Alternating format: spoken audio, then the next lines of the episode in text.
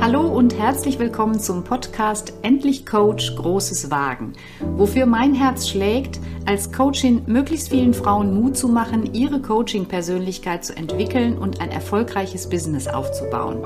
Mein Podcast ist dein Business Buddy, der dir regelmäßig zuruft, du schaffst das, fang an, du bist gut, bleib dran, bald hast du dein Ziel erreicht, geh jetzt den ersten Schritt. Hol dir in diesem Podcast den Mut, den du brauchst, um Großes zu wagen.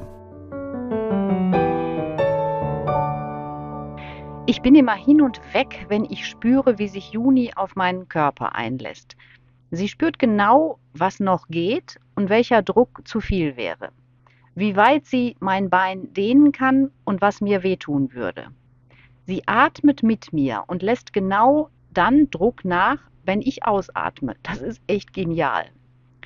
Nicht, dass du jetzt denkst, dass ich die ganze Massage nur über Coaching nachdenke. Es kamen nur die ersten Gedanken und die Vertiefung dann im Anschluss. Ich ruiniere mir ja nicht mein eigenes Erleben. Aber wenn ich mich so von der Seite betrachte, finde ich es trotzdem interessant, dass eine Massage so inspirierend ist für mich und damit hoffentlich auch für dich. Dieses Hineinspüren, ganz aufmerksam wahrnehmen, was ist. All das, was Juni so gut kann, genau das braucht doch auch eine gute Coachin wahrnehmen, wie es deinem Coachee gerade geht. Passt eine Konfrontation, um Erkenntnisse voranzutreiben? Oder braucht es eher gerade das Stützen, weil sie oder er noch gar nicht so weit ist und erstmal aufgefangen werden muss? Wahrnehmen, ob überhaupt kluge Gedanken möglich sind oder erstmal die aufgewühlten Emotionen beruhigt werden müssen. Wahrnehmen, ob dein Gegenüber mit dem Thema gerade genug zu tun hat oder ob Raum ist, weiterzugehen, Veränderungsprozess weiterzutreiben, anzuregen.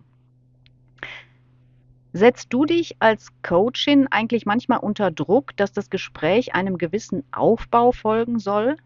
So wie du es in der Weiterbildung gelernt hast, Ziel am Anfang, dann hören, was los ist und anschließend Lösungen und konkrete Schritte erarbeiten? Neulich stand ich in einem Coaching-Gespräch vor genau dieser Frage. Eine Frau, mit der ich fast ein Jahr zusammengearbeitet habe, hat meine Idee zum Einstieg so intensiv genutzt, dass sie ungefähr 20 Minuten geredet hat, ohne Luft zu holen. Sie hatte echt viel zu erzählen. Zwischendurch habe ich mich immer wieder gefragt, wo ist der Platz, um dazwischen zu gehen?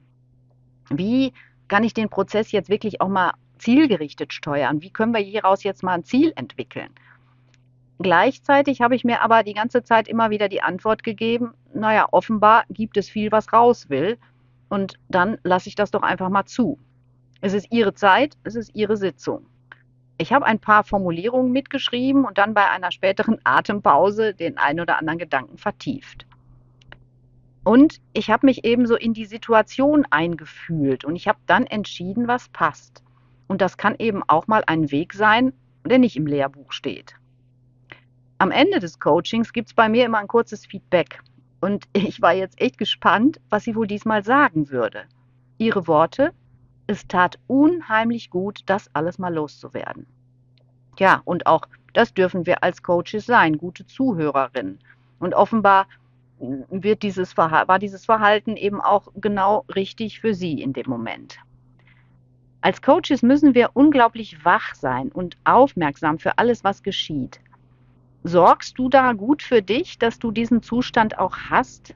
Wie eng legst du Termine? Zu welchen Uhrzeiten vereinbarst du Coachings? Und auch die Vorbereitung ist natürlich ein wichtiger Teil für das Gelingen, damit du deine ganze Persönlichkeit auch wirklich in ihrer besten Version zeigen kannst.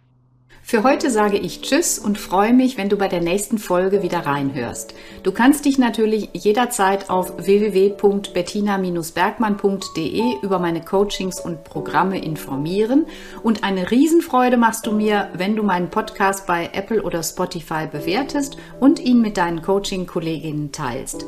Bis zum nächsten Mal, auf in die Selbstständigkeit, weil du kannst, was du willst, deine Bettina.